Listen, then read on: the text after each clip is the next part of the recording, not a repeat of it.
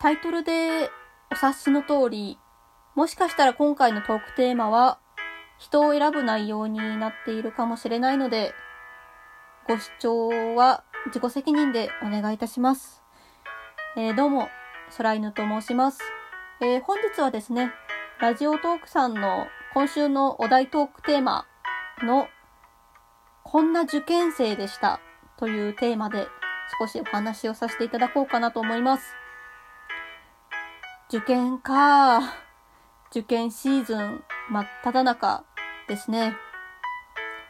割と犬はですね、この時期が来ると若干お腹が痛い痛いになっちゃう時期でございますで、ございます。噛んじゃったね。どうしてこう大事なところで若干噛んでしまうのでしょうか。まあ、こんな受験生でしたということで、まあいろんな人の数だけ受験があると言っても過言ではないのでね。まあいろんな受験のお話きっとこのトークテーマでいろんなお話をされていると思うんですけれど、まあ今回はね、犬の受験のお話をね、ちょっとだけお話ししようかななんて思ってます。まあ、最初に結論から言っておきますと、犬は高校受験に失敗している犬なんですよ。まあ、行きたかった志望校に行けなかった犬でした。まあね、その、今だからこそ、まあその受験失敗しちゃった、まあ落ちちゃったっていう言い方になるんですけれど、落ちたことに対してまあ、いろいろとね、思ってることとか、考えていることとかね、いっぱいあるけど、まあやっぱり、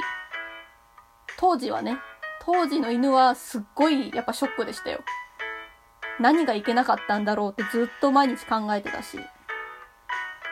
まあもともとその行きたかった志望校っていうのが自分の偏差値よりちょっと高いところだったのと普通校じゃなかったんですよね。ちょっと特殊な技術訓練校みたいなところだったので、まあ、それのせいで結構倍率が高い学校でした。で、それでどうしても偏差値高いけどどうしても行きたいって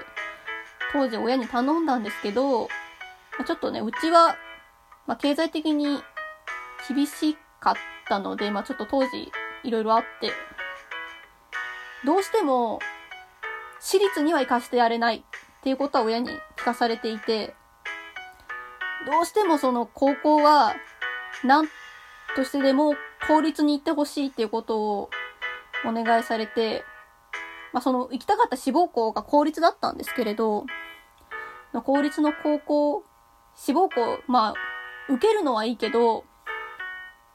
推薦を使って、その志望校に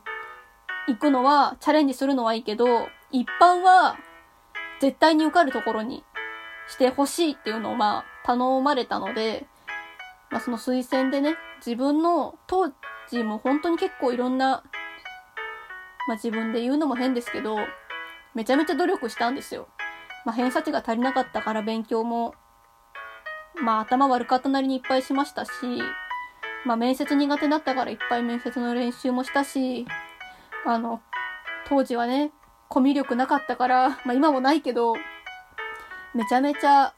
グループワークか、練習もした。でね、まあ当日、自分のできる限りの実力は出して、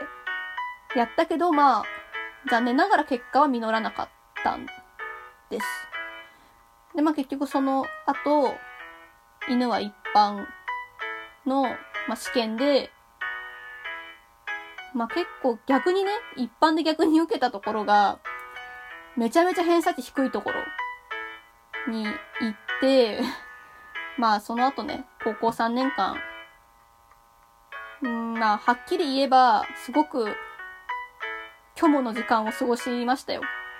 まあ当時ね、その犬、今だからこそこんな、こういう犬になっちゃったけど、まあ昔は、うん、ちょっとだけね、尖ってたというか、まあちょっと、そういうちょっと失敗経験とかだったり、まあ、ちょっと人間不信だった時期も重なっちゃってて、結構ね、トゲトゲがつかったし、まあ、周りにもトゲトゲをちょっと見せてたし、でもそのトゲトゲがね、誰に一番向かってたかって、自分に対して一番トゲトゲを向けてたんですよ。自分自身が。その、いろんな失敗と、まあ、プライドかな？わかりやすい言葉で言えば。いろんなプライドがあって、弱い自分を誰にも見せれなかったから、そのまあ、うん、まあ中学校の頃、それなりに実は頭良かったんですよ。頭良くて、絶対いいところに行くってすごいいろんな人に期待されてたのに、その期待にも応えれなかったっていうショックもあったし、まあね、今だから、親のこととか、周りのこととかをすごく当時は気にしてて、それに応えれなかったっていうなんかプレッシャーに潰されちゃってもう本当にしんどかったんだけど、今だからすごく言えるのは、その後のことかな。まあ本当に今ね目の前に高校受験に落ちちゃった犬が現れたり、その時にまあ戻れるっていうか声をもし私が今の犬が声をかけれるんだったら、そこがゴールじゃないよっていう言葉は声をかけてあげたいですね。やっぱりその、その失敗経験が何にも生まなかったかって言われたらそうじゃないんですよ。その失敗があってからこそ、犬、その後の高校を卒業する後の、まあ今の現状なんですけれど、今、私は専門学校に通ってるんですけれど、専門学校に行くためにあたっても、万全の万全の準備重ねたし、です。まあ、どうしても行きたかったから、もう前の前の前から準備をいろいろするようになって、まあ、それだけじゃないな。あと、心構えとして、もしもこの専門学校に行けなくても、死ぬわけじゃない命を落とさなきゃいけない絶対絶命のデスゲームではないから、まあ、死にはしないから、まあ、最悪なんとかなるっていう、まあ、心持ちも、まあ、若干もう、洗脳に近い状態で、ずっと思っていて。で、まあ、それはね、功を制して、専門学校は、あ、ごめん、専門学校は、私の第一志望だった学校に入ることができました。でね、今はそこで勉強してるんですけれど、すごく楽しいです。やっぱり行きたかった子学校だったから、やっぱりその、きついですよ。課題とかいっぱいあってきついけど、やっぱ行きたかったところに行けて、すごく良かったって思う反面、やっぱりそのさっきも言ったように、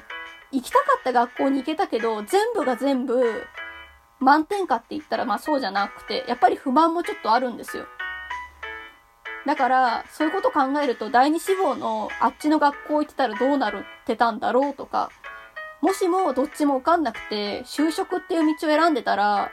犬どうなってたんだろうなってことも考えたりして。きっとね、これから先、まあ、いろんな選択肢の壁とか人生の壁みたいなものだったり道みたいなものの選択を迫れる、迫られる時っていっぱい来ると思うんです。ですけど、たとえどの道を選んでも、あ、良かったなって思うし、あ、やっぱり悪かったなって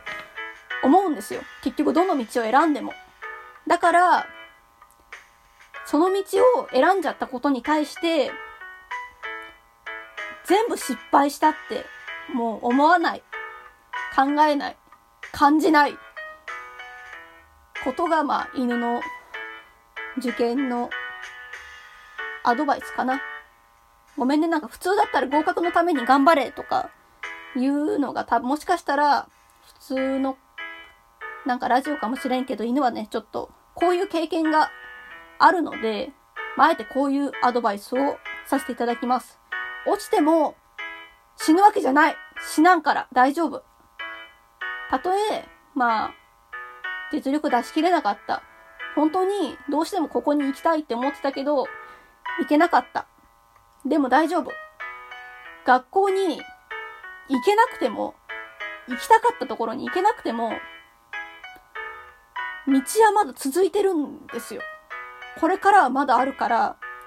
挽回のチャンスだってあるし、まあ、逆にね、戻ることも、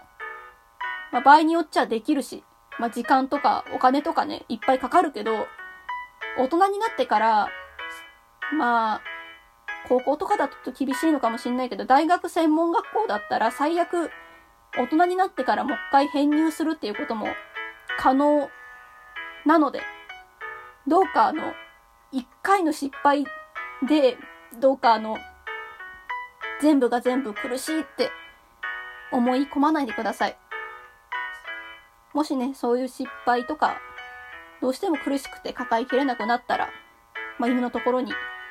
もしよかったら遊びに来てください。まあ、こんな犬だけど、犬だけに負け犬っつって、あれだけど、負け犬かもしれんけどさ、大丈夫だよ。こんな、受験に失敗した負け犬だけど、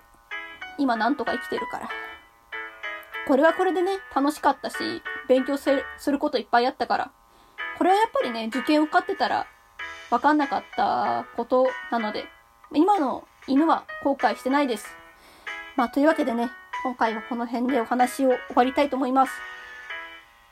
というわけで、ここまでの放送は、空犬がお送りいたしました。受験生の皆さん、まあ、頑張ってください。以上それではまた次回お会いいたしましょう。バイバーイ。